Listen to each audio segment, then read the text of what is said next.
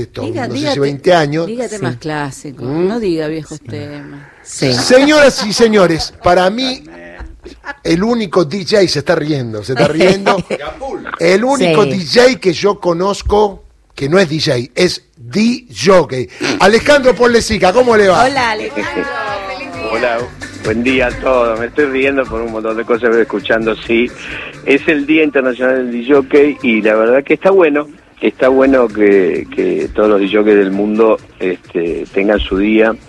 Eh, el trabajo nuestro es un trabajo maravilloso, porque la música está cerquita y nosotros a través de la música podemos transmitir y llevar las emociones, ¿no? Y gracias a estas canciones eh, existe la ceremonia del baile, eh, la gente se enamora, la pasa bien, vuelve a su casa, al otro día se levanta porque le duelen los pies y no sabe por qué, es porque bailó toda la noche. y, mm, y, particularmente, este, está bien, esos 70 maravillosos, me gustaría contar dos cositas. Primero, la generación anterior a nosotros, los tipos que abrieron la puerta, que nos enseñaron o que, o que jugaron los primeros caminos, como Ezequiel Lanús, como Paco Castillo, como Alejandro Sáenz, este, como Pocky Evans, eh, muchos, muchos tipos importantes, pero siempre quiero recordar a Pato C, porque Pato C es el primer, el primero que pone la palabra DJ en nuestra mente, popularmente hablando. Por eso los, los argentinos decimos 24 de julio es el día del DJ argentino porque es el día de Pato C. Está eh, claro. Ahora, Alejandro, eh, si yo te digo Rafael Sarmiento, porque era de contra, que era tu contra, esa, ¿cómo sí, señor. Rafael, ah, sí. éramos, éramos, éramos Boca River, siempre yo fui Boca. ahí está, que bien. Y decime, ¿tenés relación? Eh, ¿Había mala onda o todo bien? No, no, no, no, nos, nos ayudamos desde el primer momento porque porque tampoco teníamos equipos, porque tampoco estaba escrito como era nuestra profesión, había mm. tres o cuatro consultores, digamos, pero nosotros fuimos haciendo la profesión en el día a día. Y, y hace poco, hablando con él, creo que nosotros inventamos lo que hoy se llama back to back, que es un disco cada uno. Este, creo que eso fue a mediados de los 70 y estuve mirando y buscando en otro en otros lugares, con otras informaciones de cosas que pasaron en otros lugares del mundo. Y la verdad es que creo que, fue, que fuimos nosotros los que empezamos con el back to back, algo muy popular hoy, hoy en día, digamos. Y con Rafa me llevo muy bien, nos queremos, y con todo un montón de, de compañeros de esos años, porque también nació la escuela y al lado nuestro, o con nosotros que íbamos a los clubes y, y a las fiestas de, de colegios, empezamos a, a, generar más laburo y empezamos a, este, a, enseñar o a preparar a, algunos de los que estaban al lado nuestro. Y yo creo que yo creo que la profesión de los DJs argentinos dentro de lo nuestro somos de los mejores del mundo. Porque porque el público nos lleva a, no a no distraerte, ¿viste? Alejo, ¿se ganaba mucho dinero en aquel momento siendo DJ? Eh, a ver, famoso o conocido por todos? No, no, no, como siempre digo yo, en esos años no existía el marketing. Siempre digo, Guillermo Vila ganó 30 mil dólares cuando ganó Roland Garros. Tenés razón. Y, pero hoy no porque uno ve lo que cobran los DJ cuando vienen acá lo que valen las entradas y todo eso no y está bien porque porque es una evolución este nosotros nuestra profesión no es la profesión de un artista este, en este tercer milenio eh, convoca, genera experiencias y, hay que sentirse, hay que sentirse que aceptar esa evolución. Este fin de semana que pasó, el, Messi argentino nuestro, que es Hernán Cataño, completó dos jornadas ahí en, en, la ciudad universitaria, impresionante, y lleva la bandera argentina a todos los lugares del mundo donde va a poner música. Y, y hay que sentirse muy orgulloso de eso. Y también te voy a decir algo, porque tiene que ver con el día de ayer. Hay que poner en valor también las dilloquetas argentinas. Claro. Las dilloquetas argentinas. Sí, bueno, ves, yo no sé si hay. Ahí está mi ignorancia. Sí lo hay. Tenemos básicamente dos gigantes, Carlita Tintore, que nos dejó el año pasado, y Romina Con, que fueron las que arrancaron, la que le pusieron el cuerpo, la que se la bancaron en las cabinas y terminaron logrando un espacio. Hoy hay muchas disjoquetas argentinas este, que, que trabajan, que hacen lo suyo. Me viene a la mente eh, Vicky Engel, que está dando vuelta por todos lados pero eso está muy lindo también que sucede, porque hay un espacio que, que van ganando eh, las mujeres día a día en una cabina de en una cabina de DJ. Si te digo La Joven Guardia, Conexión número 5, Los Náufragos, ¿qué te trae a la que recuerdo? Y son las canciones que poníamos para bailar eh, en, los 70, ¿no?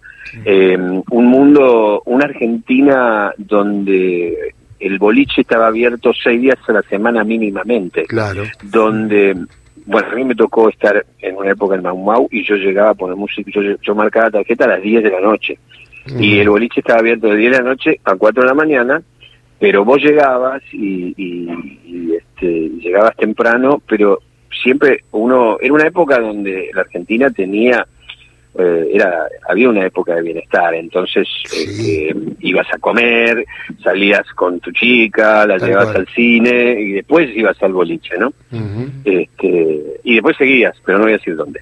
Que este, lo que importa, lo que importa es que es que nuestra profesión es una profesión hoy sumamente reconocida. Eh, no hay que concentrarse solamente en el trabajo de jockey puesto en una cabina de, de una discoteca el DJ es el musicalizador de radio, el DJ musicaliza hasta, hasta lo que sucede arriba de un avión cuando vos haces un viaje largo, mm. eh, e inclusive es el que arma eh, por ahí la música de un consultorio, ¿no?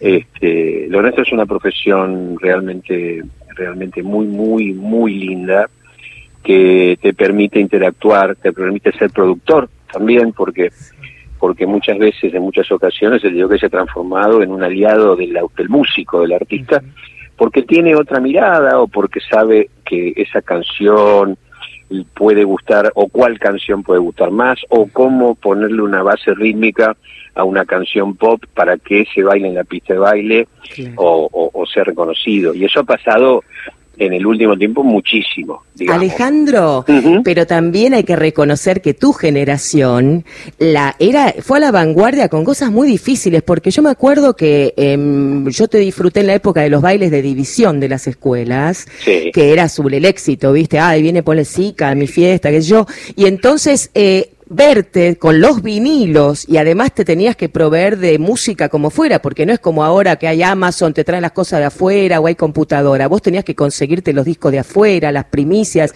y pegar con el vinilo en plena fiesta, era todo un laburo distinto. Sí, bueno, todo es una evolución este, fantástica que, que además nosotros reflejábamos la música se estaba viniendo nueva, que no tenían las FM, no existían todavía, entonces las AM tenían espacio de música más tradicional y, o pop y, y había muchas cosas del rock, artistas como, no sé, como Queen, eh, claro. qué sé yo, eh, sí, Alan Parsons, Alan Parsons, eh, todas esas cosas las poníamos nosotros en, las previas, en los boliches, en la tanda de lentos, y el vinilo que también fue evolucionando para los DJs, básicamente, digamos, este, así como puede decir que los Beatles desarrollaron la industria del sonido, los espectáculos, porque la gente empezó a invertir o darse cuenta de que quería ir a un concierto y que se escuchara bien la música. Con nosotros pasó algo parecido, se empezó a desarrollar una tecnología Este, y las canciones, que al principio duraban dos minutos, dos minutos y medio, algún día empezaron a ser más largas, porque la pista de baile así lo exigía. Y, y, es como vos decís, y es la ceremonia, hay que asociar todo, ¿no? El DJ este, lidera, si querés, pero es la ceremonia de ir a bailar que forma parte de, de, una movilización social, digamos.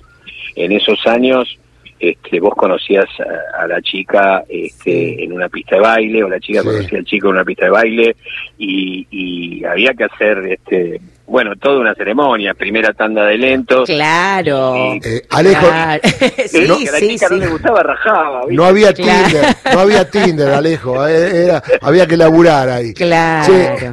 Alejo querido, bueno, Te dejo porque esto va hasta las 10, vos sabés. por supuesto. ¿Vos tenés algo que ver con esta radio? Sí, perdón.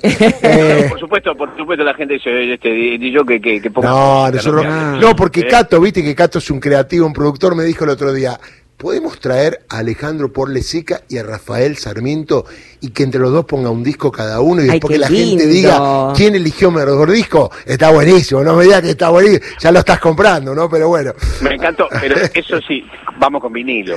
Totalmente. El 24 de julio, ahí está. Bueno, hacemos un homenaje al pato el 24 de julio, dale. Bueno, este, Alejo, un abrazo grande, que feliz día y que la pases lindo. Muchas gracias, un abrazo grande. Y buscaste un laburo honesto. Chao, hasta luego.